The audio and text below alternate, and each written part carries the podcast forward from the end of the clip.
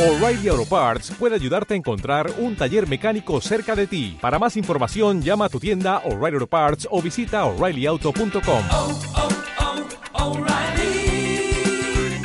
oh, Parts. ¿Buscas respuestas?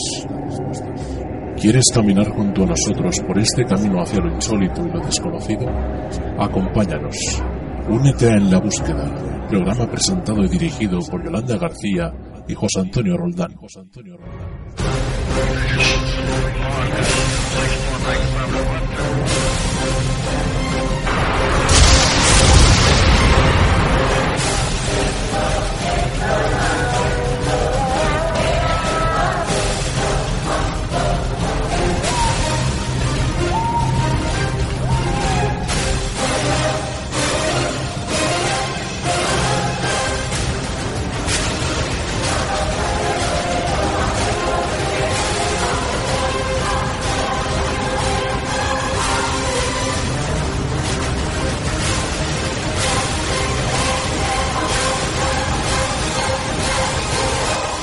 ¿Aún crees que estás solo?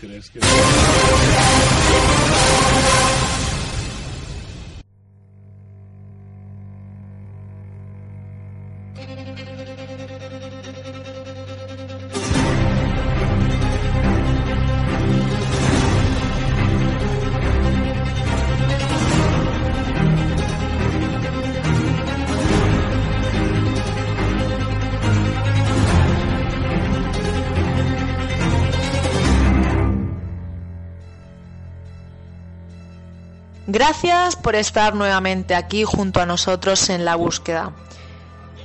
Ya sé que me hago repetitiva, pero me gustaría daros las gracias por estar semana tras semana aquí junto a nosotros y haceros partícipes de cada una de las secciones que en la búsqueda aparecen. Antes de comenzar el programa, si te parece bien, José Antonio, ya te he presentado antes de presentarte, ¿te parece bien? Me parece muy bien y si no me parece, pues eh, me tendrá que parecer bien. Claro, Porque- por supuesto. Porque no sé lo que vas a decir. Yo tampoco sé lo que voy a decir. Ya sabes que en este programa guion no tenemos. No, no tenemos y algunas veces se nota. Se nota, se nota, pero bueno, es la frescura de en la búsqueda, es lo que tenemos, ¿no? Eh, frescura y, y esa cercanía que creo que en ocasiones expresamos y creo que nuestros buscadores reciben, o eso espero, que nuestros buscadores sepan que más que oyentes son amigos. La verdad es que sí, yo creo que por eso cada semana se van acercando más y más buscadores a escuchar junto a nosotros y a hacer junto a nosotros este programa y luego también a compartir sus experiencias. Y la verdad es que eso es la meta, como siempre decimos, del programa y se está consiguiendo. Y no, o sea, programa número 47 ya. ¿Quién lo iba a decir? De la búsqueda, hoy vamos a tener, entre otras personas, a Juan Rada para hablar de la Casa Maldita de Madrid. Vamos a tener secciones, muchísimas secciones, humor y, como no, testimonios. Testimonios que para nosotros ya sabes lo, lo importante que, que son, lo importantes que son eh, y que yo agradezco de verdad que se atrevan a hacerlo porque no es fácil, no es fácil, José Antonio, ya sabes cómo es este mundo del misterio y cómo opinan muchas personas de él, ¿verdad? Sí, pero bueno, yo creo que pasito a pasito se irá esto cambiando entre todos y el mundo del misterio es el mundo real y eso debe de dar paso a ese cambio, ¿no? Que no haya diferencia entre el mundo de todos y el mundillo, el mundo del misterio. Y entonces todo el mundo podrá contar sus experiencias. Que imagínate, si tú vas haciendo un recuento de todas las que ya se han contado en la búsqueda, eso anormal que son, según algunos, estas experiencias, parece más normal.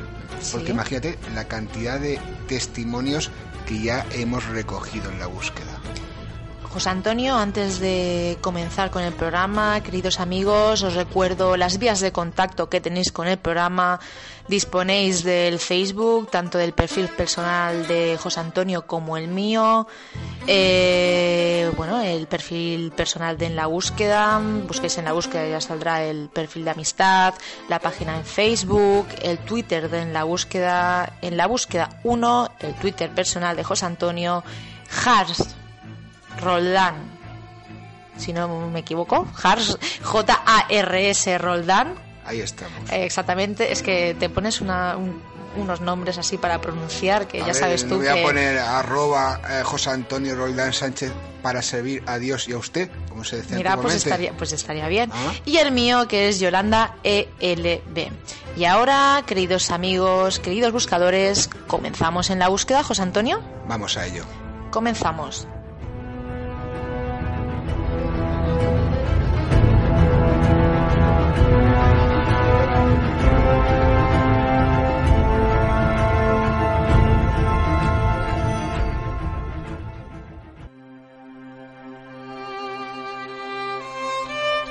La verdad puede ser la suma de varias verdades, pero la mentira y el fraude nunca sumarán una verdad.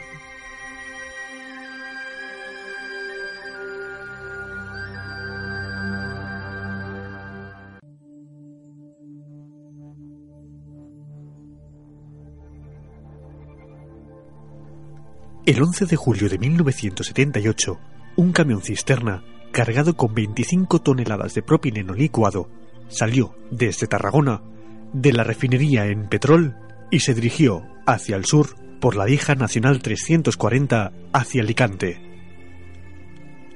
La cisterna tenía una capacidad aproximada de 45 metros cúbicos y una capacidad máxima legal de 19,35 toneladas de carga. Sin embargo, como se demostró en la investigación posterior, esta capacidad fue sobrepasada con creces. Por si fuera poco, la cisterna, fabricada en acero de carbono, no disponía de ningún sistema de alivio de presión. La secuencia de la tragedia se inició cuando el conductor del camión, probablemente para ahorrarse el paso del peaje, que había tenido que pagar de su propio bolsillo, decidió conducir por la Nacional 340 en dirección sur. Después de recorrer 102 kilómetros, en el kilómetro 159,5, a las 14.35 horas, al pasar por delante del camping Los Alfaques, ocurrió la catástrofe. En ese momento, el camping tenía registrada unas 800 personas, y se estima que entre 300 y 400 se encontraba dentro del radio de explosión, cercenando en el acto la vida de 158 personas. El número total de muertos se elevó a 243 personas, entre ellos muchos turistas alemanes, así como franceses y belgas. Además, más de 300 personas sufrieron graves quemaduras de consecuencias persistentes. 35 años después de aquella aciaga tarde, aún se recuerda lo ocurrido en aquel punto de la provincia catalana de Tarragona. Y más aún, cuando tiempo después se comienza a hablar de presuntos fenómenos paranormales y encuentros con lo desconocido en el mismo camping y en las inmediaciones de este. Muchos programas de misterio, tanto de radio como televisión, han hablado en reiteradas ocasiones sobre este tema, y es lógico. Como buscadores y curiosos que somos, que marques con una X este punto de la geografía española como destino a visitar en busca de comprobar si hay algo de cierto en lo que se ha dicho, a mediados de enero y aprovechando que estábamos por la zona, nos hemos acercado y hemos tenido suerte de encontrar con un testimonio que nos comenta lo siguiente.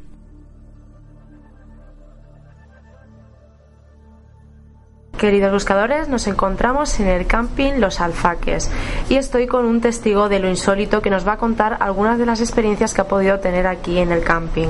Muy buenas, Sonia. ¿Qué es lo que nos podrías contar de este camping? ¿Qué te ha sucedido a ti o qué te han contado que ha sucedido aquí?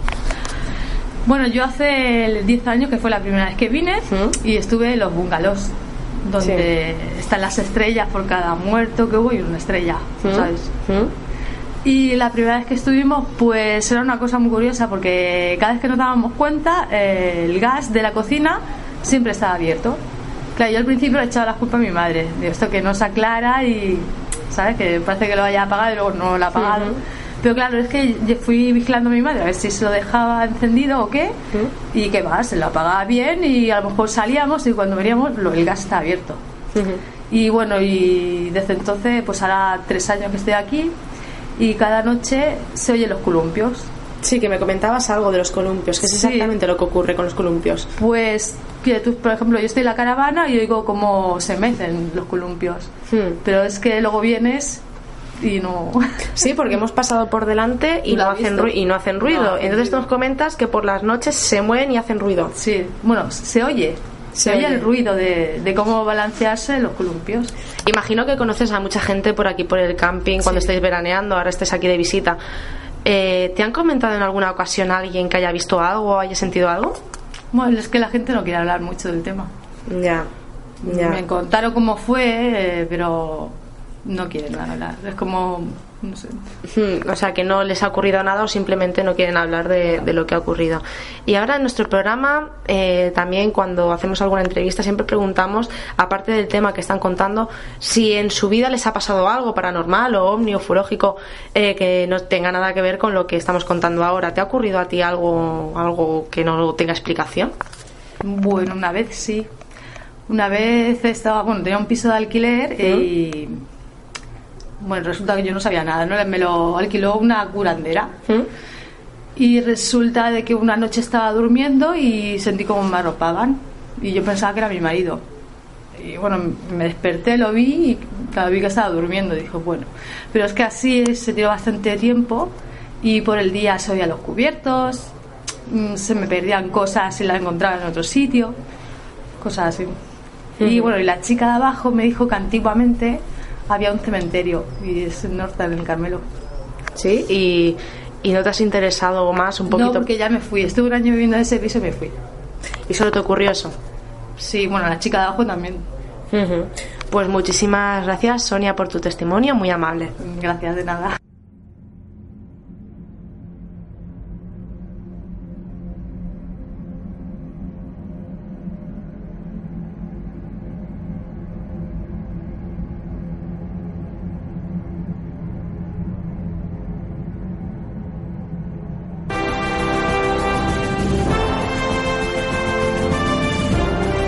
Cuéntanos tu caso, comparte tu experiencia con nosotros. Ya no estás solo, ya no estás sola.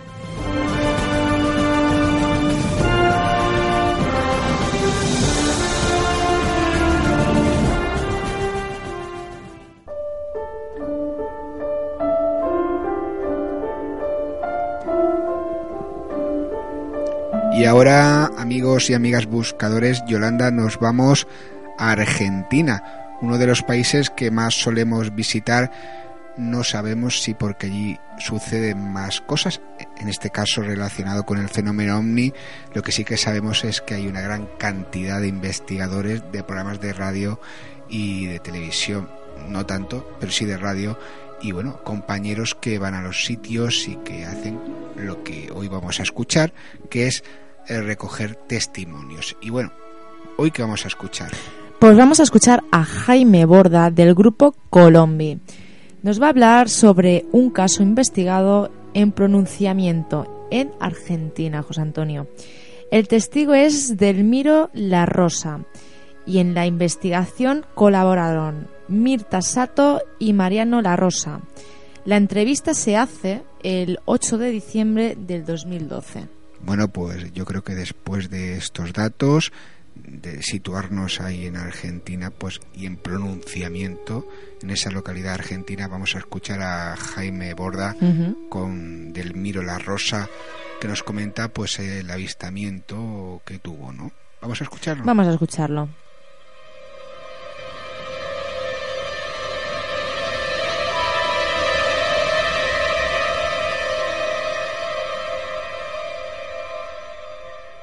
Buenas tardes, eh, nos encontramos en la ciudad de pronunciamiento.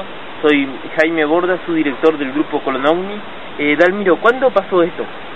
Bueno, hace más o menos mes y medio, dos más o menos.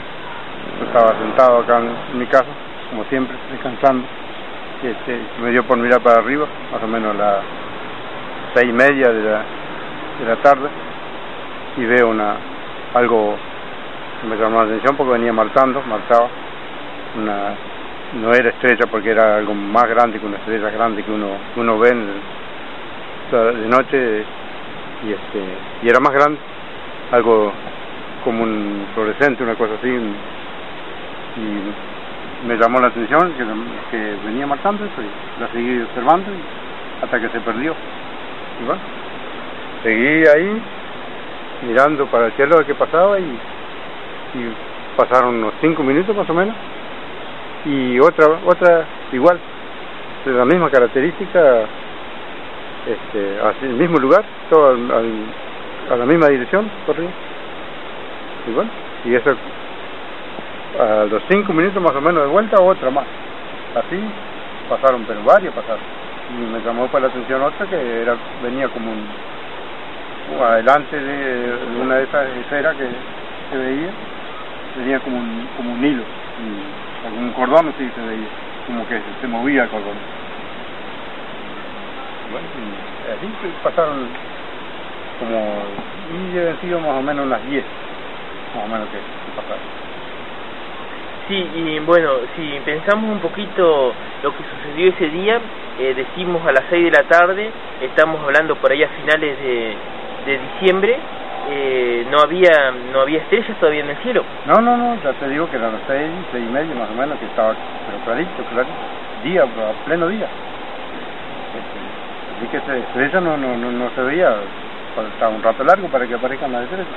Claro, era un día despejado. Sí, sí, sí, totalmente despejado. Totalmente despejado. Totalmente claro. Eh, sí, ¿y qué recorrido hacían? ¿El recorrido que normalmente acá hacen los aviones o pasaban en contra? No, no, venían como, como la puesta del sol, así, cruzando el, ¿cómo te puedo decir? Para acá, al noroeste. Noroeste. Noroeste, de la, de la puesta del sol al noroeste.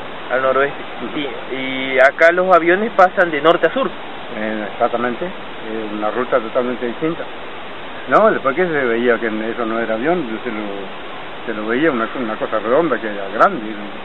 Un, avión se distingue por, por la, la forma, de- Sí, sí, sí. se ve la forma. Eh, y si pensamos en el objeto, ¿qué tamaño tenía el de en el cielo? ¿Una moneda? ¿Una eh, una pelotita de, de jugar al, al béisbol? ¿De básquet? ¿Una una- pelota número 5? Una, una pelotita de, vamos a ponerle de, de, de tenis, una, una cosa así. de tenis. De tenis, sí.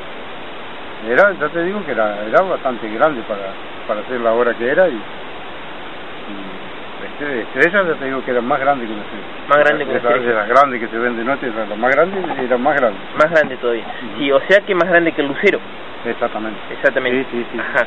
Bien, bueno. Mm, dijimos que pasaron en 10 en total. Eh, ¿Qué color tenían?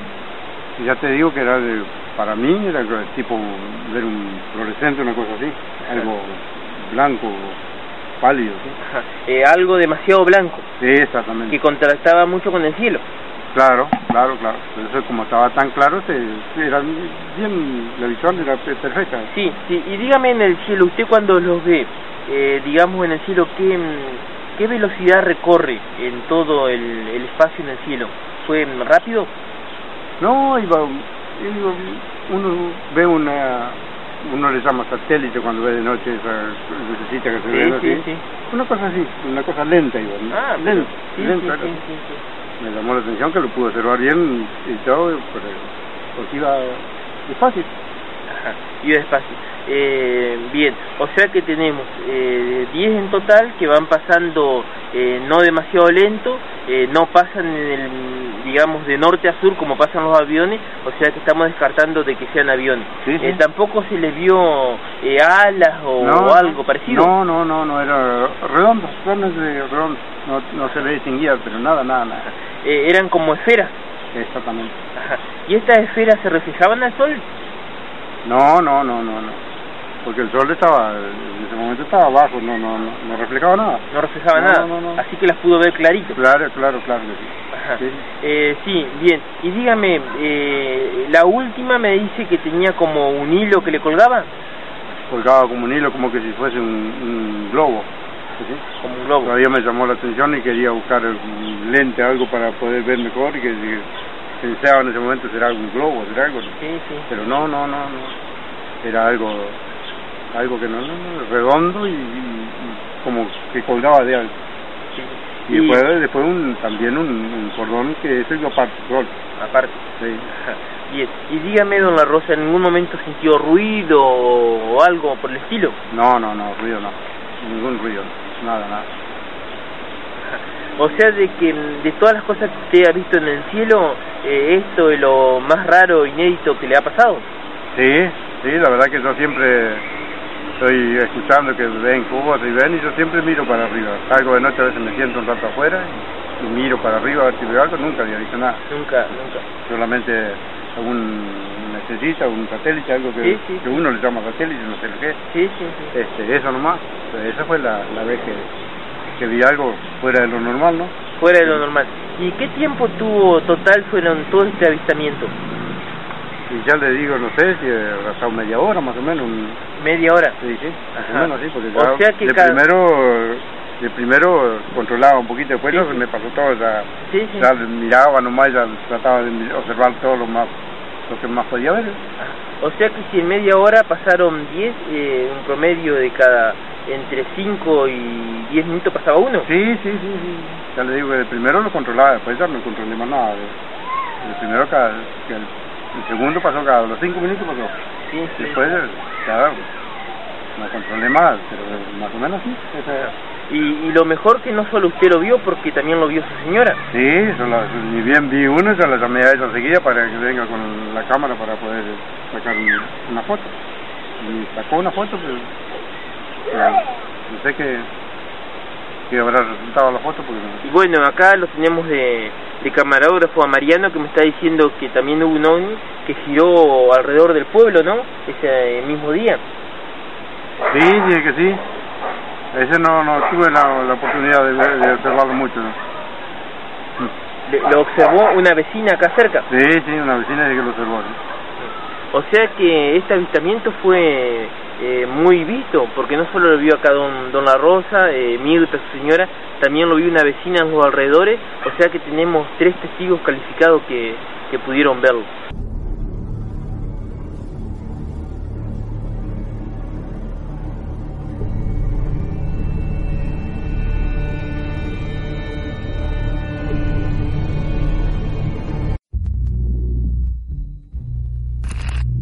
¿Quieres ponerte en contacto con nosotros? Contacta con ELB a través de la página web www.enlabúsquedaradio.com o a través del mail del programa contacto arroba enlabúsquedaradio.com Tienes muchas formas de ponerte en contacto con nosotros, incluso en nuestra página oficial del programa o a través de nuestro perfil de Facebook. O síguenos en nuestro perfil de Twitter, arroba en la búsqueda 1. Y si quieres un contacto más directo, llámanos al 645 97 96 99.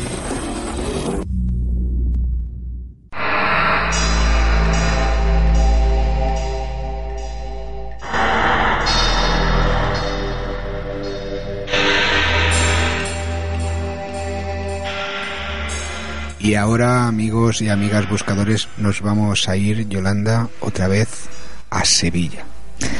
Em, Digo otra vez porque ya eh, hemos ido en varias ocasiones, ¿Cómo hemos ido, José Antonio? eh, telefónicamente hablando, Ah, vale. Sky, mm, Skymente hablando. Eh, acláralo porque nuestros buscadores se ven de pensar, vamos, que estamos todos los días viajando, viajando, viajando y yo es que del estudio no me muevo, hijo mío. Bueno, Pero bueno. próximamente. Bueno, yo eh, sí he estado bastantes veces en Sevilla, no en estos, no, tranquila que no te escondo nada, eh, no en estos días ni en estas semanas, sino hace tiempo y he tenido el gusto y el placer de conocer a esta persona con la que vamos a hablar, que es Francisco del Toro Zamora, investigador sevillano que nos va a traer un caso de un edificio oficial. No podemos decir exactamente qué edificio ni a qué se dedica mm, y no es por crear morbo Yolanda no es por no sé por así un, montarle un halo de misterio sino es por algo eh, voy a hacer esto que siempre me ha gustado. Por algo muy muy de aquí, muy de la tierra, muy humano, porque es que si no luego eh, los investigadores eh, de lo extraño y los periodistas de eh, de lo tenebroso pues irían allí y digamos que en definitiva se cargarían el caso y como hay que investigar el caso vamos a comentarlo y luego cuando se pueda y haya los, los permisos oficiales que se están pidiendo y están en trámites pues ya iremos diciendo más datos. Pues antes de que presentes a Francisco del Toro, yo tampoco me voy a quedar sin hacer esto. Es que me has dado envidia. Sí, pero a ver, a ver, pero eh, si fuera eso sería más bonito. Uy, qué, Ay, mal, uy, qué mal que estamos. Es que que el ritmo es sevillano. Muy buenas, Francisco del Toro Zamora. ¿Cómo estás? Muy buena, estoy escuchando unos rap extraños por ahí, no sé lo que sería. Pues con eso y un poco un poco más alguien montaría un caso y no solo en Sevilla sino en el- por ahí. Pero bueno, no nos metamos en cómo eran no, no sé qué once varas o no sé qué. Camisas de once varas. ¿Ves? Eh, como me lo repites mucho, lo sabes de memoria. ¿Y dónde en concreto estás investigando? Mm, Ya hemos dicho que no podemos decir eh, dónde en concreto, pero yo... lo, mm, Eh, directamente, ¿qué es lo que estás investigando? ¿Qué es lo que ocurre en este lugar oficial, en este edificio oficial, Francisco? Pues ocurre, no, mm, vamos a, a retroceder el, en el tiempo, el caso, como casi todos los casos ¿no? así interesantes, y tú, José Antonio, lo sabes por experiencia, surgen así de- sin pensártelo y sin buscarlo. ¿no? Eh, hablando con un compañero que sabe que me dedico al tema de, de lo paranormal un día en un cambio de turno, eh, pues me lo contó en su época de cuando él era vigilante de, de seguridad. En aquella época eran más vigilantes jurados porque llevaban armas y porque el edificio el, el edificio estaba vigilado con armas era en, por cuando estaba todavía el bueno el solar no lo que era la, la construcción del, del edificio.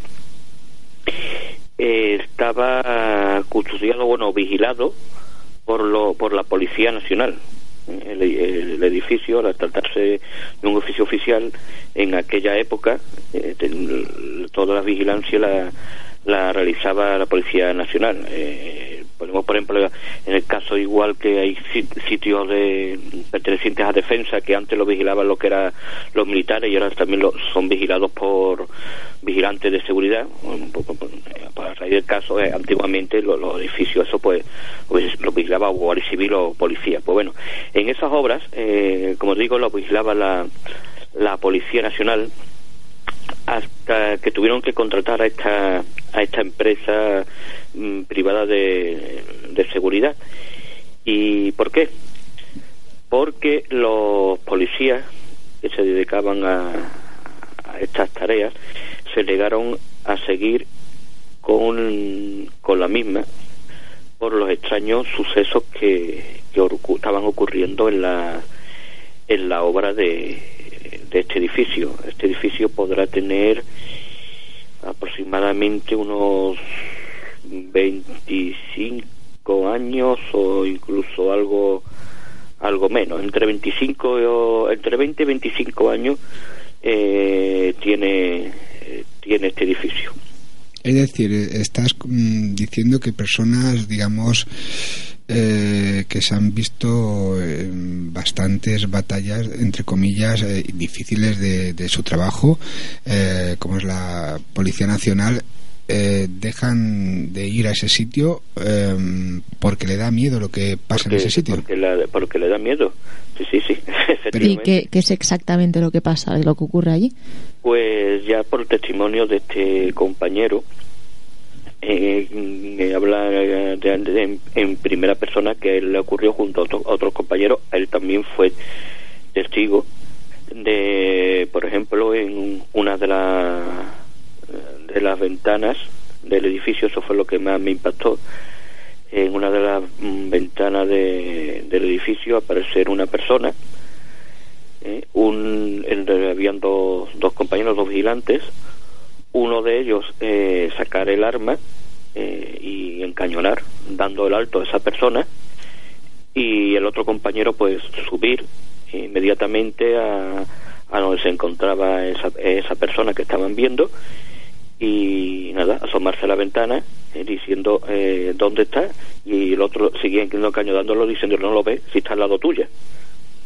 O sea, una de, la- de los fenómenos, de la, de la experiencia más impactante, ¿no? De, que a mí me, de, de verdad se me pusieron los pelos de punta, no, sobre- no, no por el hecho de encallonar eh, a, que se, a, a esa entidad que se han dado muchos casos, sino de estar el otro, eh, estar al lado y no estar viendo que, que lo tenían, que estaba, que estaba al lado suya, lo, lo que fuera. Claro, Era- creo que entonces- que era una, una mujer lo que, lo que se veía por esa, por esa ventana. Y entonces, Francisco, digamos que eh, ese compañero en tu actual trabajo, cuando hace vigilante, vive eso, ¿no?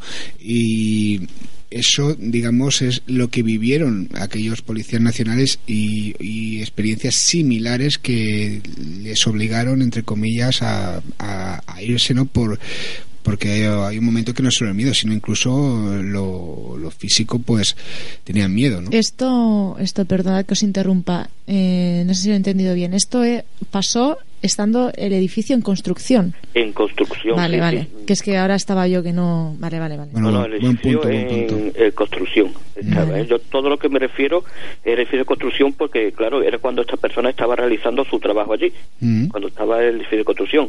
Otro de los de los casos que él fue también testigo.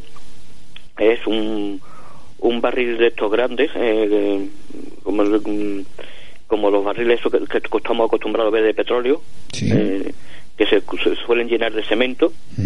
Eh, no sé si me explico si los oyentes me están entendiendo eh, que sean aproximadamente de un metro y algo de un metro y medio de alto y medio metro de digamos de ancho eh, eh, pues como eso estaba lleno de este, creo no me recuerdo yo si me dijo de agua o de cemento o sea, que estaba lleno Normalmente Y- están llenos de agua, Francisco, creo. Creo. En las obras sí, Sí. claro. en las obras sí eh, porque yo lo he visto lleno de cemento para digamos para servir de soporte de, de cosas así Ahora mismo no lo sé. sí bueno pero bueno Mm. llenos de agua o sea, llenos de agua de todas maneras eso pesa Sí, claro. ¿eh? como para coger una persona pesa pues una mano invisible lo levantó el peso y lo arrojó contra una contra una, una pared eh, mm, estrellándolo en ella. Que tenemos ahí un eh, uno de los también una fenomenología post-gay muy muy típica ¿no? de los objetos lanzados y más objetos que que una persona le costaría eh, levantar y, y lanzar contra toda con violencia contra una pared Bueno, es que yo eh, lo estás comentando y yo me estoy poniendo en situación. Es decir, está la- eh, todo en construcción y, digamos, ese. Lo que, lo lo que has comentado, eh, barril lleno de. No es barril, pero bueno, para entendernos, barril lleno de agua que pesa lo suyo. eh, de pronto eh, sale despedido hacia, hacia un lugar de, y no sabemos, eh, o, la- o el testigo no, no vio absolutamente nada. Solamente el barril salir disparando. O sea, el, barril salir disparado y no rodando dice bueno pues se hace que el aire primero mm, para que- para ese barril tirarlo al aire tenía que que soplar con una velocidad enorme y segundo no salió rodando se levantó del suelo unas manos invisibles lo, lo cogieran y lo lanzaran contra la pared Eh, todo lo que nos estás comentando, Francisco, ocurrió cuando el edificio estaba en construcción. A día de hoy, imagino que el edificio ya estará acabado completamente. ¿Se sigue contando algo de él? Pues la verdad es que no, ¿No? porque yo le dije, no, no, es que yo le, le- o, o es muy hermético, por tratarse ustedes ya sabéis a lo que se dedica el edificio, es muy hermético, mm, porque allí en estos sitios mm, nunca pasa nada. Eh, y lo que me llama la atención, se lo dije a, a mi compañero, digo, es que es la primera vez que tengo noticias sobre sobre ello, además que estas no- suele estas noticias suelen correr como como la pólvora y no no no hay constancia de que se haya de que ocurra nada. Mm, mm, De hecho, sí, sé que, que se estuvo investigando hace unos años, creo que incluso eh, antes de ser inaugurado, ¿no? cuando estaba todavía en la construcción, según me dijo él, que habían estado allí, no sé mm, quién, quién sería, ya te he, dado la, te- he dicho ya la, que- la cantidad de años que hace, Mm. eh, estuvieron allí dice que no encontraron eh, creo que dijo que no encontraron nada o, o que fue investigado pero bueno que no ha salido llegar a la luz no ha salido a la luz Se ha investigado, digamos, eh, por, eh, vamos, y esto es de la mafia, por alguien de los nuestros. Por alguien de los nuestros sí O sea, de, lo, de investigadores de lo Aclara- paranormal. acláralo. De paranormal, sí, la, la palabra, la palabra exacta que me dijo a mí este hombre fue estuvieron allí los, unos parapsicólogos investigando Bueno, y eh, como, pues sí que hace años de eso, porque si fuera hoy, antes de investigarlo, ya está saliendo en los medios de comunicación. la luz sí sí por Pues, eso que- por eso precisamente no podemos decir el lugar que es. Sí, Por eso no imagínate. podemos decirlo y me llamó la atención que, eh, que, que haya, que haya sido investigado y claro, y ni sabemos por, por quién, porque como no ha salido a la luz, no sabemos por quién ni sabemos lo- los resultados de, de esta de esta investigación. Claro, incluso los testimonios que aquella persona que, que, que estudió el caso eh, pudo recoger, que también es, eh, es importante, ¿no? Es importante, sí, sí, es que he estado indagando, le he estado eh, preguntando, digo, a ver si por algún lado encuentro algo y, y nada, ya digo, y, los permisos se están tramitando. Eh, gracias a un compañero que eh, José Antonio Gallego que estaba con nosotros en el programa de, de la esfera. Sí. eh, se lo comenté que empezara a mover a mover hilos. Y está dando resultados. Eh, incluso le pre- preguntó no a, a- allí a la persona con la que se puso, puso en contacto para tramitar los permisos y, y dijo que, allí no, estaba, vamos que no era un consciente de que pasara nada nada extraño Además, otro de los casos que ocurrió allí fue uno de los de los vigilantes que se estaba mofando ¿no? de- del asunto sabe siempre las personas más escépticas hay que verlo las palabras hay que ver los fantasmas que hay aquí no sé qué riéndose y unas manos invisibles lo empujaron esto estaba en un en una primera o segunda, tercera planta, no lo sé, pero estaba en alto y unas manos invisibles lo empujaron que eh, porque los compañeros tuvieron tuvieron reflejos, porque estaba apoyado en una en una barandilla eh, y si no lo llegan a agarrar los, los compañeros esas personas cayeron. Todos son estos son mm, tes- testimonios y que, que, ahora por lo visto o se ha calmado eh, la fenomenología de allí o, o no echan cuenta o, pasa inadvertida, ¿no? Debido a la actividad diaria, mm, puede que pase inadvertida esta esta esta actividad. Yo incluso dentro, por mi trabajo he estado dentro de ese edificio y claro, era antes de saber todo eso y la verdad que no he llegado a, a comprobar nada nada extraño allí. Entonces, Francisco, todas estas personas que comentan que les ha ocurrido algo en este lugar, eh, no sé cómo habrás tratado tú el caso, eh, ¿saben o creen o han investigado el porqué de todos estos fenómenos? ¿De dónde viene todo esto? Bueno, yo lo primero que le pregunté es que, qué fue aquello con anterioridad. Y aquello mm, era un, un cortijo, una, sí, era un, con- bueno, exactamente cortijo no, porque estaba dentro de, digamos, de, del casco urbano, bueno, casco, sí, aunque fuera la, esta- tu- tuviera la afuera, era como una, una hacienda que había con anterioridad, una vuelta, una huerta, y lo que me lo que me llamó la, la atención mm, cuando me dijo lo, del, lo, lo- a lo que se dedicaba anteriormente la verdad es que yo no lo recuerdo eh, de haber visto la construcción anterior. Y mira que, que os digo que la construcción está en, en nueva. Eh, y yo lo vi vi cómo se construía ¿no? Y, y no recuerdo lo que la verdad es que no recuerdo lo que había anteriormente allí. Y por visto era una, una finca un- una hacienda y sí eh, muy próximo allí, muy próximo a unos 200, 300 metros, eh, hubo una aparición, digamos, un caso ovni que ya estoy dando demasiada pista que se achacaron a, a unas apariciones marianas después. Eh, se relacionaron con apariciones marianas. Bueno, sí, como es verdad que ya estás dando demasiadas pistas eh, y no, y repito, no es por crear morbo ni miedo, sino por precaución. Yo le he dicho a Francisco que nos diera un avance él em, iba a poner el testimonio de ese compañero que digamos que es el inicio del caso, pero yo le dije no Francisco porque si lo ponemos ya lo pondremos en su momento cuando digamos todo porque si no le van a conocer la voz y entonces eh, vamos a estropear la Mm. investigación. Ahí están los permisos, eh, gracias a José Antonio Gallego, gracias a Francisco del, del Toro Zamora que están llevando a cabo porque como es un edificio oficial y si realmente lo que se quiere es investigar pues hay que hacerlo así ni dar esos pasos. Si te parece bien, eh, seguimos en contacto, Francisco, tanto para este tema como para otras investigaciones que yo sé que estás llevando a cabo. Y nada, muchísimas gracias por eh, venir otra vez aquí a la búsqueda. Pues nada, gracias eh, a ustedes y ya te dije que cuando nos den los permisos, pues por supuesto estáis los dos invitados a, a venir y a hacer la investigación con nosotros. Pues muchísimas gracias, Francisco del Toro, por estar aquí junto a nosotros en la búsqueda y hasta la próxima. Pues hasta la próxima.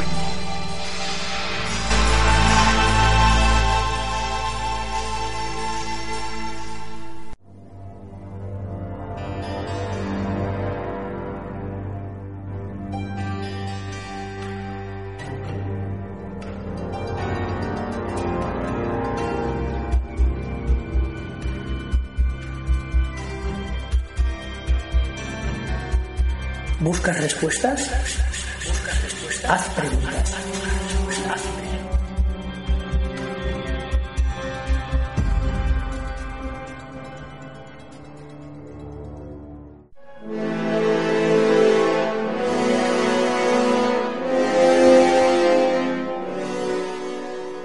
Licenciado en Ciencias de la Información. Fue director del semanario El Caso. Interviene en programas de crónica negra y misterio, entre muchas cosas más. Aunque ya lo hemos tenido en más de una ocasión aquí en la búsqueda, me complace que nuevamente esté junto a nosotros trayéndonos un nuevo caso. Esta vez nos hablará de la casa maldita. Muy buenas, Juan Rada. ¿Qué tal? ¿Cómo estás? Hola, ¿qué tal? ¿Cómo estamos? Muy bien. Muy buenas, Juan. Y hoy nos traes un caso, eh, sobre todo dedicado a esas personas que buscan piso, buscan casa, porque es un, es un edificio, ¿no? es un edificio y el caso se ha denominado y se conoce eh, como el de la casa maldita, ¿no? Explícanos un poco eh, de qué va el tema, porque la verdad es que es un caso con muchos Sí. detalles y mm, no sé, bastante Yo- fuerte, ¿no? Yo Sobre me lo he por- estado leyendo así un poco por encima y bueno, que lo cuente él, que lo cuente él mejor. Pues este edificio está ubicado en pleno corazón de Madrid, junto a la Gran Vía, por donde diariamente pasan miles y miles de turistas pues ajenos a la tragedia que sucedió en dicho lugar. Es una casa donde en menos de 20 años ha habido nueve muertes violentas en tres sucesos diferentes. Pero además con temas, con un trasfondo de paranormal, incluso de temas ufológicos. El primer crimen tuvo lugar el 5 de noviembre de 1945. Un camisero que vivía allá, era un hombre de 48 años, se llamaba Felipe de la Breña Marcos, pues fue asesinado por unos asaltantes que lo querían robar. Le golpearon con un candelabro en la cabeza y ahí quedó muerto, crimen que nunca se ha esclarecido. No habían transcurrido 20 años cuando dos pisos más arriba, el primer crimen fue en el primero derecha, pues ahora vamos a subir al tercero derecha. Ahí vivía una pareja y la mujer estaba embarazada, pero se lo estaba ocultando a su compañero. Total que cuando dio a luz, enloqueció, cogió al niño, lo ahogó en la bañera y lo colgó de un armario. De tal forma que cuando su acompañante llegó al mediodía, que venía de trabajar, va a colgar la chaqueta y se encuentra colgando de una percha al niño como si fuera una prenda más. Terrible, ¿eh? Un susto al hombre, terrible. Pues dos años antes, en este mismo piso, en el tercero derecha, había habido ya siete muertes. Siete. Ahí vivía José María Ruiz Martínez, un hombre de cuarenta y tantos años, un sastre de buena posición, que enfrente, en la calle Luna, pues muy conocida en Madrid, tenía una sastrería donde hacía uniformes y demás, y contaba con una gran clientela. Un hombre serio, trabajador, ejemplar esposo, magnífico padre de familia. Y de pronto, un 1 de mayo de 1962, era fiesta. Entonces solía celebrar la fiesta del trabajo, pues con diversos actos de exaltación del régimen y demás, con lo cual pues había un silencio, una tranquilidad absoluta en las calles, y de pronto se oye el ulular de las sirenas de la policía. ¿Qué había pasado? Este hombre a las siete y media de la mañana, que él vivía con la mujer y con cinco hijos, mandó con una excusa un tanto rara a la criada a la farmacia para que comprara algo. En suma, la quería alejar de lo que iba a ser el escenario de la matanza. Al rato se oyó algún disparo y una vecina alertada le llamó incluso por teléfono al sastre. Oye, ¿pero qué pasa? ¿Que he oído algo raro en tu casa? No, mujer, tranquila, nada, nada, está todo bien. La mujer no las tenía todas consigo y avisó a una hermana de la señora, o sea, como dijéramos, a una cuñada del protagonista de esto. Vino la cuñada y demás, intentaron entrar, pero ahí se siguieron oyendo nuevas detonaciones. A las ocho y veinte, en la policía, eh, en fin, en el Departamento de Orden Público local, se recibió una llamada de este hombre diciendo que había matado a toda su familia y que únicamente permitiría el acceso a su casa de un religioso carmelita. Dice, ya que textualmente dijo, todos los de mi familia descansan felices. Al poco llegó la policía, buscaron rápidamente a un carmelita, al padre Celestino, que estaba ahí en la Plaza de España, muy cerquita, y, en fin, intentó negociar con él. Como él no quería abrir la puerta de su balcón, de, su piso en sí, pues se tuvo que asomar el carmelita a otro balcón para ver un diálogo ahí de casi en medio de la calle, ¿no? Mientras los tiradores de la policía apuntaban a este señor porque, por, porque tenía una pistola a la mano. Él con la, seguía blandiendo el arma y decía, esto es para mí, Dios no me lo tendrá en cuenta. El Carmelita le quería convencer, pero ¿qué has hecho? ¿Qué has hecho? Y este gritaba, tengo aquí delante precisamente el ejemplar del caso, un número extraordinario que se sacó aquel día, y gritaba, los he matado a todos, tenía que hacerlo, aquí están, podéis verlos, porque iba, asomando, iba sacando los cadáveres de los hijos uno tras otro al balcón, y decía, los quería mucho, ellos me obligaron, lo he hecho para no matar a otros canallas. Asomó los cinco cuerpos de las cinco criaturas de corta edad, luego se volvió hacia el padre Carmelita le decía, me tiene que confesar. Vale, le decía otro, dame la pistola. No, solo confiéseme. Después luego matarme yo también. Otra vez el padre Carmelita. Entonces, si deseas quedar libre de pecado, tienes que arrepentirte y entregarme esa arma. Vamos, dámela. No puedo, explicaba este, gritaba, todo el mundo escuchando allá en la calle. Tengo que matarme, es una orden. Esos canallas. Vamos, dámela, le decía el padre. Total, que viendo ya que no había arreglo, pues el padre Carmelita, acompañado de un policía, subió por las escaleras y llamaron a la puerta, a ver si la abría y les entregaba el arma. Como toda respuesta, un seco disparo. Silencio absoluto, eh, se recurrió a los bomberos, tiraron la puerta y ellas se encontraron con un enorme charco de sangre. En el dormitorio del matrimonio, la esposa estaba en la cama, con la cabeza abierta a martillazos. En un Moisés, una pequeña cuna, una criatura de dos años degollada. Pasaron al cuarto de baño y había una chica de 14 años tendida en el suelo con un proyectil en la garganta. En una habitación interior, al lado, otra niña de un par de años menos fallecida de forma similar. Y en, otra estancia, que ya daba a la calle, dos niños de 5 y 10 años. El primero con un balazo y el otro con el cuello cortado con un cuchillo de cocina. El autor de esta gran matanza, el sastre, se había pegado un tiro en la sien, pero estaba vivo. Inmediatamente lo bajaron a una ambulancia, se lo llevaron corriendo a un centro hospitalario, pero falleció durante el recorrido. Fueron siete muertos, pues en menos de hora y media. Madre mía, pero Eh, Juan, ¿qué es lo que lo que ocurría aquí? ¿Qué, ¿Quién le decía que tenía que hacer esto? ¿Que se ha llegado a alguna conclusión o...?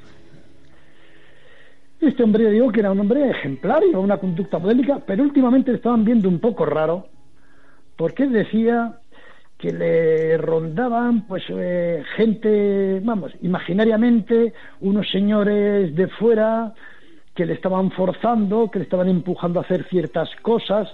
Él se había puesto en contacto, vamos, decía, con los sumitas. Bueno, mejor dicho, los sumitas le habían mandado alguna carta que hizo llegar a Fernando Sesma, que fue pues el gran protagonista del fenómeno Humo, unos extraterrestres que contactaron con citado Fernando Sesma y también con otras personas y les enviaban escritos mostrándoles los avances de diferentes aspectos científicos de su planeta, tanto de tecnología, de sociedad, de mecánico, de todo.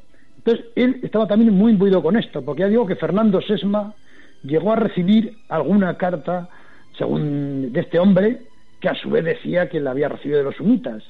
Entonces, este estaba muy afectado por ello, pero a la par veía como que la amenazaban, como que por eso él quería, se cargaba a la familia porque los quería, porque decía, tenía que hacerlo, los quería mucho, ellos me obligaron, lo he hecho para no matar a otros canallas.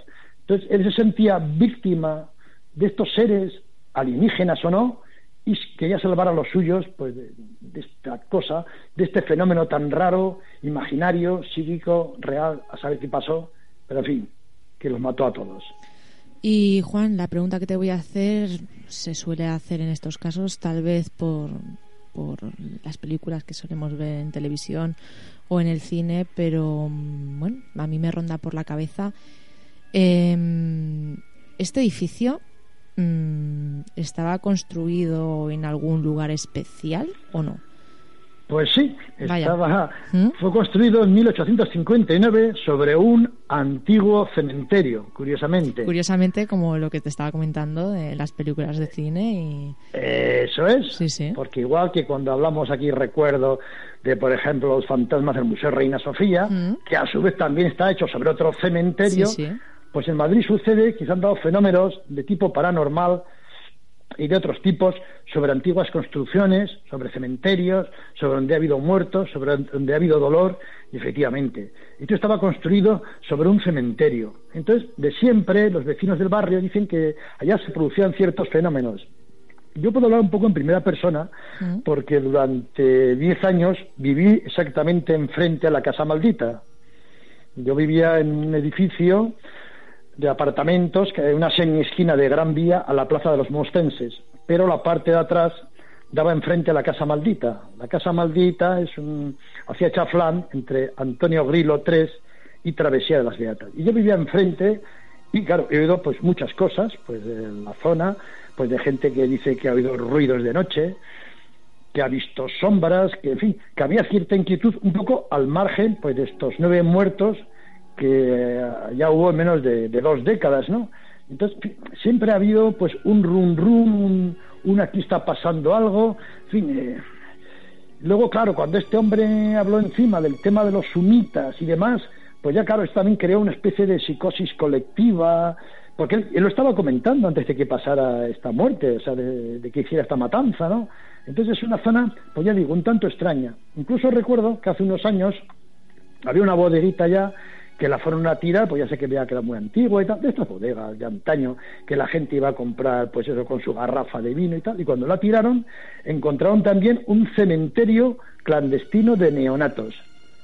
Se ve que por allá o por los alrededores debía haber alguna clínica donde hacían abortos clandestinos, pero vamos, de, de fetos de todas las edades, sin ningún escrúpulo. Y a esos niños precisamente los enterraban ahí, precisamente junto a ese cementerio, ahí debajo. O sea, que sí, fue otra cosa también curiosa, ¿no? Pero, y además, otra anécdota que yo añadiría es que allí mismo también había una especie de puticlub, pero de esos de después de la guerra, que se llamaban barras americanas. Es más, el titular de este era Barra Americana, sin nombre ni nada. Yo lo he visto con unas señoras gordas, rechonchas y tal, de esas de películas casi de, de Fellini, ¿no? Y entonces ahí estuvo tomando copas y de puterío, jarabo, la víspera de que hiciera la cuádruple matanza, o sea, la famosa historia de, de de Jarabo, pues la noche anterior de copas y tal, estuvo ahí, parece que de ahí eh, fue a la casa esta de mm, donde vivían los eh, dos prestamistas que tenían la tienda en de Baranda y tal, en fin, o sea, como que ha habido en torno a esta casa, a esta zona concreta, a este punto, pues un montón de fenómenos, ¿no? Ya digo, o sea, tres sucesos diferentes con nueve muertos, eh, Jarabo, una clínica de abortos clandestinos, gente que ha visto, que ha oído cosas raras, es un punto un tanto extraño de Madrid para la gente que hemos vivido, quedan ya muy poca gente de las entonces, de las que vivieron entonces, ¿no? Pero que todo el mundo, pues, es una historia un poco de la España negra, ¿no? Que queda ahí. Pero los turistas, los miles de personas, como he dicho al principio, que pasan por allá, pues son ajenos a esto por desconocimiento. Pero ya digo que parece que es una casa maldita, pues, desde su principio, de donde fue erigida sobre un cementerio, pues hasta la actualidad. Esperemos que no pasen nuevos sucesos en ella. Entonces, Juan, eh, nos comentas que, bueno, se decía que ahí ocurrían cosas raras, fenómenos anómalos. Eh, ¿Tú llegaste a hablar con alguna de estas personas? Eh, aparte de que se escuchaban ruidos raros, eh, ¿qué más contaban de este lugar? Ya digo que, claro, estamos hablando, esta matanza fue en el año 62, Mm. transcurrido un tiempo, y casi todos los vecinos que bajaron aquel 1 de mayo, que era fiesta, pues era gente mayor. No quisieron dejar bajar a los niños, porque claro, fue un cuadro dantesco. El hombre, el sastre en pijama, con todo el pijama manchado de sangre y con una pistola en la mano, sujetaba con los dos brazos a las criaturas, chorreando sangre, gritando de los he tenido que matar. Entonces, claro, la gente que ve aquello, pues casi todos han fallecido, o queda alguno. Concretamente queda uno que yo le conozco, ya he hablado varias veces, ¿no? Y me ha dicho que él, antes de eso y después, pero sobre todo antes, porque después, bueno, ya puede ser un poco de paranoia, de, que de noche oían ruidos en esa casa. Además, en la zona derecha, es una casa relativamente pequeña, cuatro alturas, con, dos, con un piso a cada lado, o sea, son ocho viviendas. Entonces, en el lado derecho, que es donde pasaron precisamente todos estos sucesos, pues que de noche oían ruidos, que veían sombras, pues claro, este mismo piso pues, durante un tiempo estuvo vacío después de estos acontecimientos, ¿no? Y veían pues como que se movían cortinas, como que había gente dentro, como que había sombras, en fin, como que había fenómenos allá un poco anormales, ya digo, quizá ellos también imbuidos por el hecho de que sabían que estaba construido sobre un cementerio y que debajo hay enterrados pero muchísimos cadáveres, muchísimos, porque era un cementerio muy céntrico, ya digo, está pues en, en donde la Gran Vía pegado a Callao. Y entonces, pues eh, ahí se ha enterrado a mucha gente, eh, en fin, que hay- es un sitio donde ha habido dolor, donde ha habido misterio, y la gente, pues me decía que efectivamente, que veían sombras, que veían visillos que se movían, cuando sabían que el piso estaba para alquilar y demás, en fin, esto, incluso alguno me dijo que prefiere, algún vecino que prefirió irse a otra zona que pudiera ser más tranquila, no ya por lo que les afectara a ellos, sino pues a los niños y demás, porque claro, allá la historia se ha ido corriendo y los que conocen aquello pues miran con cierto respeto, los pequeños está con temor, pues esta casa maldita. Y Juan, ¿tú piensas que este tipo de edificios, en concreto este, porque claro, eh, en un edificio, en una casa, pues se suele dar un crimen, eh, quizás dos, pero en est- en este caso son tres, eh, ¿piensas que este tipo de edificio incita de alguna manera o puede haber incitado a cometer este tipo de, de actos criminales y bastante sanguinarios? Porque la escena que comentas de, de este asesino con los hijos ahí en el Y balcón. bueno, y la del verdad- feto, la del feto. Sí, no, sí, la del feto es increíble, pero bueno, en el caso incluso de, del balcón me parece que hay- había gente que se creía que, que, que los, que los niños alguno estaba vivo, ¿no? Decía, como diciendo, no lo tires, ¿no? Y ya estaban, él estaba, digamos, casi que sí, que la había matado por amor, pero casi estaba enseñando como si fuera un trofeo. O sea, no quiero ser morboso en ese sentido, pero eh, ¿piensas que, que ese tipo de edificio incita a, a- a que pase este tipo de cosas? ¿O, o si tuviera Pues vida? puede ¿no? ser, pues puede ser, porque se ha dado, estos fenómenos se han dado en algún otro lado, ¿no? Entonces, yo he, he dicho antes, he vuelto a citar lo del Reina Sofía, ¿no? Donde hay, porque dentro del Reina Sofía ha habido crímenes, ha habido de todo, o sea, el Reina Sofía fue un cementerio, y luego, por ejemplo, cuando era un hospital, O cuando fue manicomio, allí hubo gente que llegó a matar a otros, o sea, hubo asesinatos. ¿Por qué? Porque estaban locos. Hombre, también hay otros manicomios y en cambio no ha habido asesinatos. Y en cambio en el Reina Sofía, cuando era manicomio, sí se sabe de gente que mató a otros. Quizá parece como si ese, aura, ese, ese ambiente que había y de, de un substrato debajo de, de muertos, pues les hubiera incitado a matar, ¿no? Eso pasaba en el Reina Sofía. Entonces, ah, pudo pasar aquí también eh, con este hombre, que encima, pues eso, se ve que la mente se le alteró un poco a raíz de que recibiera, pues, cartas de estos alienígenas y que contactara con grupos de, vamos, de aquella gente que iba al Café León en Madrid, al- a la Ballena Alegre, donde se reunía Fernando Sisma con su gente, ¿no? Entonces él dicen que estuvo ya en alguna reunión y, en fin, él se sentía un poco, pues no sé, un poco atenazado por estos sumitas. O sea que la historia está un poco ahí en el aire de qué pudo pasar por la cabeza de este hombre, ¿no?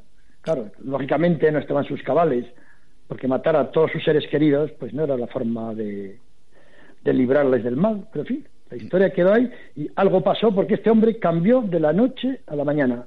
La gente que le conocía, eh, que iba a su sastrería, que incluso mm, él bajaba todos los días a comer a un restaurante y se llamaba Casa Pascual y le conocían los camareros, todo el mundo, y decían que se portaba de maravilla hasta que empezó con unas rarezas, con seres invisibles que les, bueno, invisibles que, se le acercaban a él, que le escribían, en fin, cambió de postura, cambió de actitud y vamos, estalló pues aquel 1 de mayo, pues fiesta del trabajo, dando un espectáculo algo pues imborrable para la gente que ya digo que aún queda alguno que lo vivió, pero en fin, que fue impresionante. Claro, y para no olvidar en toda la vida. Eh, hemos dicho que en la actualidad ese edificio eh, está habitado. O sea, Sí, sí, sí. Hubo un momento que no, pero ahora sí que está habitado, ¿no? Sí, sí, está habitado y ya digo, o sea que incluso en ese mismo piso es donde esa parturienta pues cogió al recién nacido, lo ahogó y luego lo colgó de una percha pues como si fuera un- una chaqueta y demás, en ese mismo piso, o sea, y ahora vive gente normal, o sea que la casa está muy bien por fuera, pues claro, como está habitada, pues está pintada y demás, y yo recuerdo que no hace mucho en el programa Gente se dedicó, vamos, con motivo del 60 aniversario del semanario El Caso, pues vamos, estuvimos hablando de los hechos más significativos y nos desplazamos in situ ahí y me entrevistaron a mí, pues delante de este edificio, como uno de los temas más representativos en la historia del caso, ¿no? Porque sacó una portada impresionante, se agotó, hubo que hacer otra edición especial, se tituló, aquí tengo- lo tengo delante, El sastre homicida y su esposa, ¿no?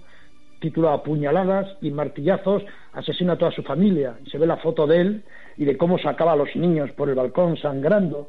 Y ya digo, este reportaje que hicimos para Televisión Española, pues se veía la casa que está perfectamente pues como una más. Por eso ya digo que los turistas, tanta gente que pasa por ella, pues no se apercibe de ello, de que lo ve como una vivienda más, sin saber pues la historia de horror y la tragedia de sangre pues que hubo en ella. Claro, y yo te comentaba eso porque, bueno, eh, como es un programa de misterio, pues hay personas que, que piensan, ¿no? Que, que, que todo eso pues se ha quedado de alguna manera impregnado eh, en la estructura, en el edificio en sí. Pero también te comentaba eso, mm, el hecho de que está habitado en la actualidad, porque incluso en YouTube he visto vídeos de, bueno, no sé, investigadores, curiosos, Curiosos. curiosos eh, que están allí en el edificio. Eh, no creo que vivan allí, sino que han ido allá al edificio, no sé cómo han entrado, a lo mejor sí que tienen que ver con el edificio, a las 5 de la mañana eh, grabando, eh, int- Practicando la Ouija y grabándolo, ¿no? eh, intentando grabarse psicofonías Ah, eh, con mm. el péndulo a las 5 de la mañana. Juan, o sea, tú tienes constancia de este tipo de cosas. O sea, es fácil. La gente que. Mm. Eh, Juan eh, y buscadores que, que YouTube, eh, me parece que era Casa Maldita o poniendo a Antonio Grillo número 3. Ya Antonio sale, Grillo 3, sí. sí, ya sale en el YouTube y hay gente pues que está ahí eh, grabando eh, o intentando grabar psicofonías y, y, bueno, 10 minutos tiene el vídeo y es curioso porque es un sitio que es una, aparte que es una propiedad privada que hay gente que vive allí y tú Sí, sí, no están ocupados todos los pisos, sí, sí. Imagínate la situación, ¿no? El hecho de que, que te, te vas a trabajar, eh, sales a las 5 de la mañana y te ves allá dos personas grabando psicofonías. Sí, sí, vamos, yo he visto de todo porque ya digo más, porque la calle Antonio Vilo, bueno, es un poquito ancha, pero esta casa hace chaflán a travesía de las Beatas. Y esto es como una calle ciega, estrechísima, donde no hay ningún portal, no hay nada. Porque esta calle, eh, como si dijéramos, la parte de, da la parte de atrás de las casas que dan a San Bernardo o a Plaza de los Mostenses. Entonces es una calle muerta sin un solo escaparate, sin un solo portal, sin muy oscura de noche, y cuando yo me tomaba la terraza, pues he visto gente que en efecto estaban allá con sus aparatos, magnetofones, haciendo psicofonías y demás, a ver si había algo, porque claro, el cementerio, esta casa ocupa una pequeña parte del cementerio, el cementerio era mucho más grande y ocupaba toda esta travesía de las Beatas, ¿no? Donde ya digo, se han dado, pues eso, fenómenos raros, pero claro, yo creo que iba gente también imbuida, en fin, había un poco de todo, ¿no? Yo he visto gente por allá, pues eso, haciendo, intentando, han hecho ouijas, han hecho cosas. El ambiente es un poco, de esa travesía, es un poco espectral. Y porque ya digo, es una cosa, es, es una calle casi cerrada, sin tráfico, sin ninguna persona que pase. Ya digo, si alguien pasara igual de noche, casi sale corriendo si ve unos señores extraños, ¿no? Con, y en fin, yo vivía, ya digo, enfrente, arriba, enfrente, y he visto cosas raras, fenómenos yo no he visto, yo pues lo que me han contado los vecinos, pues eso, alguno de la vieja guardia y demás, ¿no?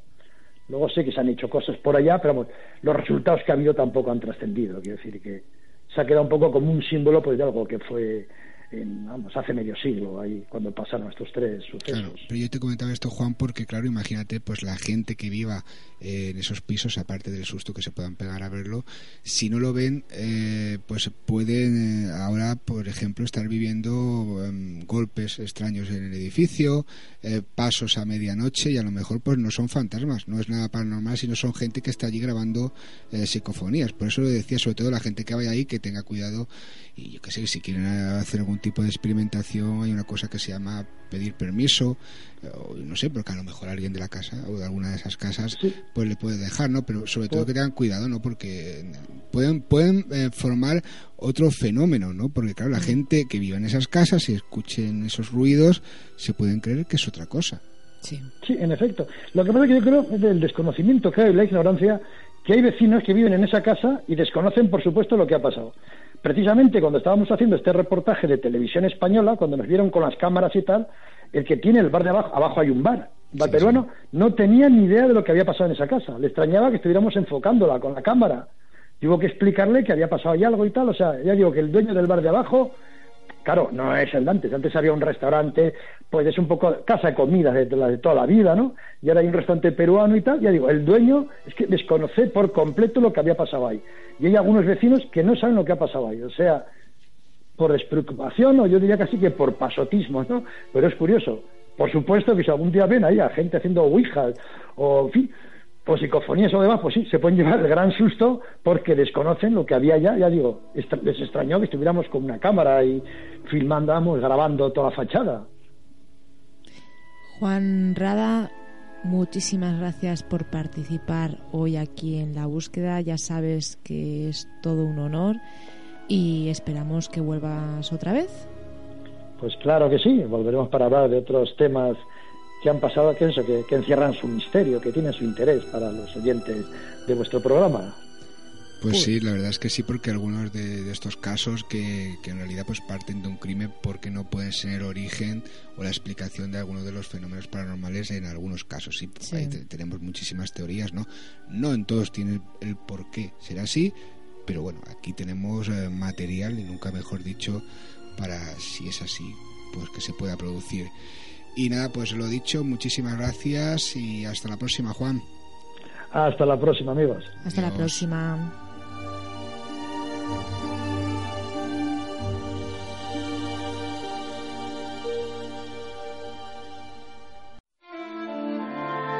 www.enlabúsquedaradio.com